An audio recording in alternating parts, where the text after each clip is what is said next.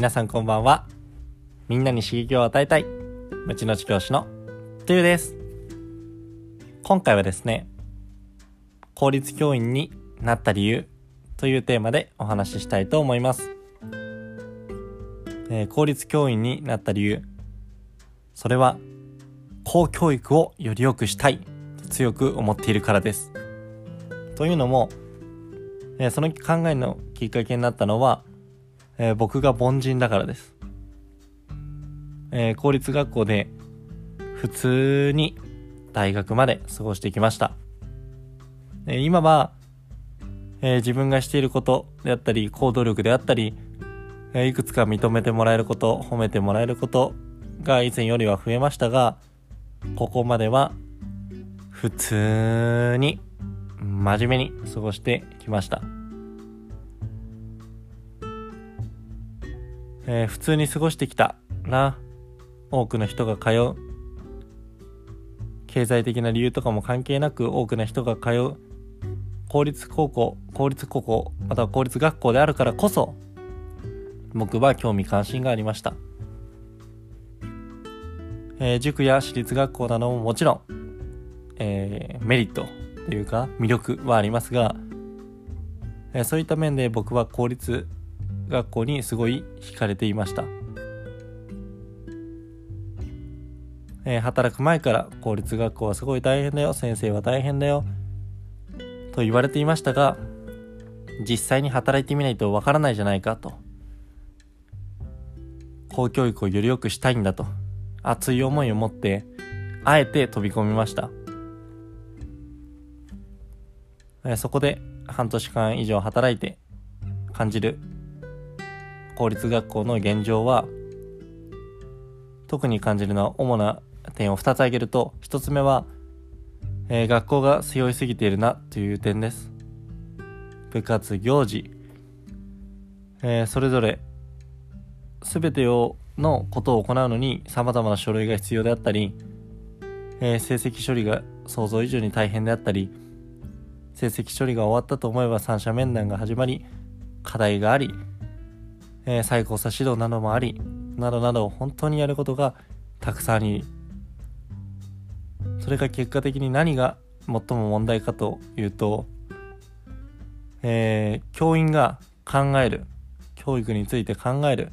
そして話し合う時間が削られてしまう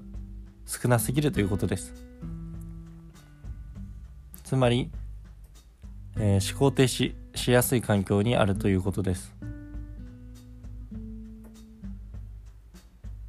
えー、2つ目はスピード感が遅いということです。これは仕組み上仕方がないのかもしれませんが、ね、上の方が1人批判するだけで実行されないということもあります、えー、1つ目の思考停止しやすいというところの問題点はこれから生徒は社会に出た時に自ら考え行動する力がすごい必要になってくるのにそのお手本となるべき教師が思考停止してしまっている。という状態は本当に良くないなと思います。またえー、今後より変化が激しい中でスピード感が遅い。っていうのも問題ですしまた、えー、一人が批判するだけで実行されないとなってしまうと、えー、挑戦する機会が失われてしまう。トライアンドエラートライアルエラーができない。という点で、えー、すごいここは変えていくべき点ではないかなと。改善点だなというふうに感じます。そんな中僕が留学以外以来の衝撃であったのが、え、インターナショナルスクールです。そこですごい考え方が変わりました。これまでは公教育をより良くしてより多くの人を世界中の人を日本中の人を幸せにしたい。という大きな夢を持っていました。ただ世界中の人を幸せにしよう。日本夢を大きく持ってそういうふうに意気込んでいてもそう思った時にあ世界中の人が幸せになる時って全員が動き出してないんだなって思ったんですね。世の中で実際にすごい動いている人っていうのは世界を変えていく人っていうのは少数派だと。そしてその多くが恩恵を受けている人なんだ。ということに気がつきました。え何が言いたいかというと、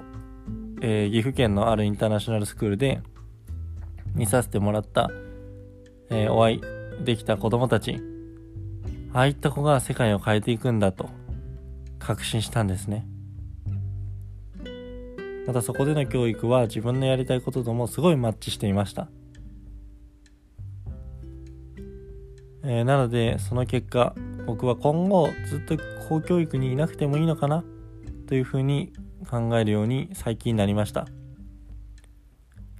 えー、もちろん公教育を見捨てたわけではなく公教育に対する思い情熱熱意は本当にあります。というのも、えー、今後数十年経てば必ず、えー、あのインターナショナルスクールで行われていたカリキュラム、授業形式、形態に法教育もなってくる。いや、確実になると思います。それであるならば、えー、早めに学力以外に必要なスキルの育て方を学んで、数十年後に公教育に戻り、公教育を引っ張っていけるような教員に教師になる方が、えー、総合的に見ると貢献度がよりずっと大きいのかもしれないというふうに、えー、最近思っています、えー、ただ今は公教育でしかできないこと学べないことがたくさんあるので今できることを自分のペースで全力でいきたいなというふうに思っています。ということで今回は長くなってしまいましたが、えー、公立教員になった理由というテーマでお話しさせていただきました。ここまで聞いてくださり本当にありがとうございます。Thank you so much for listening and have a good night.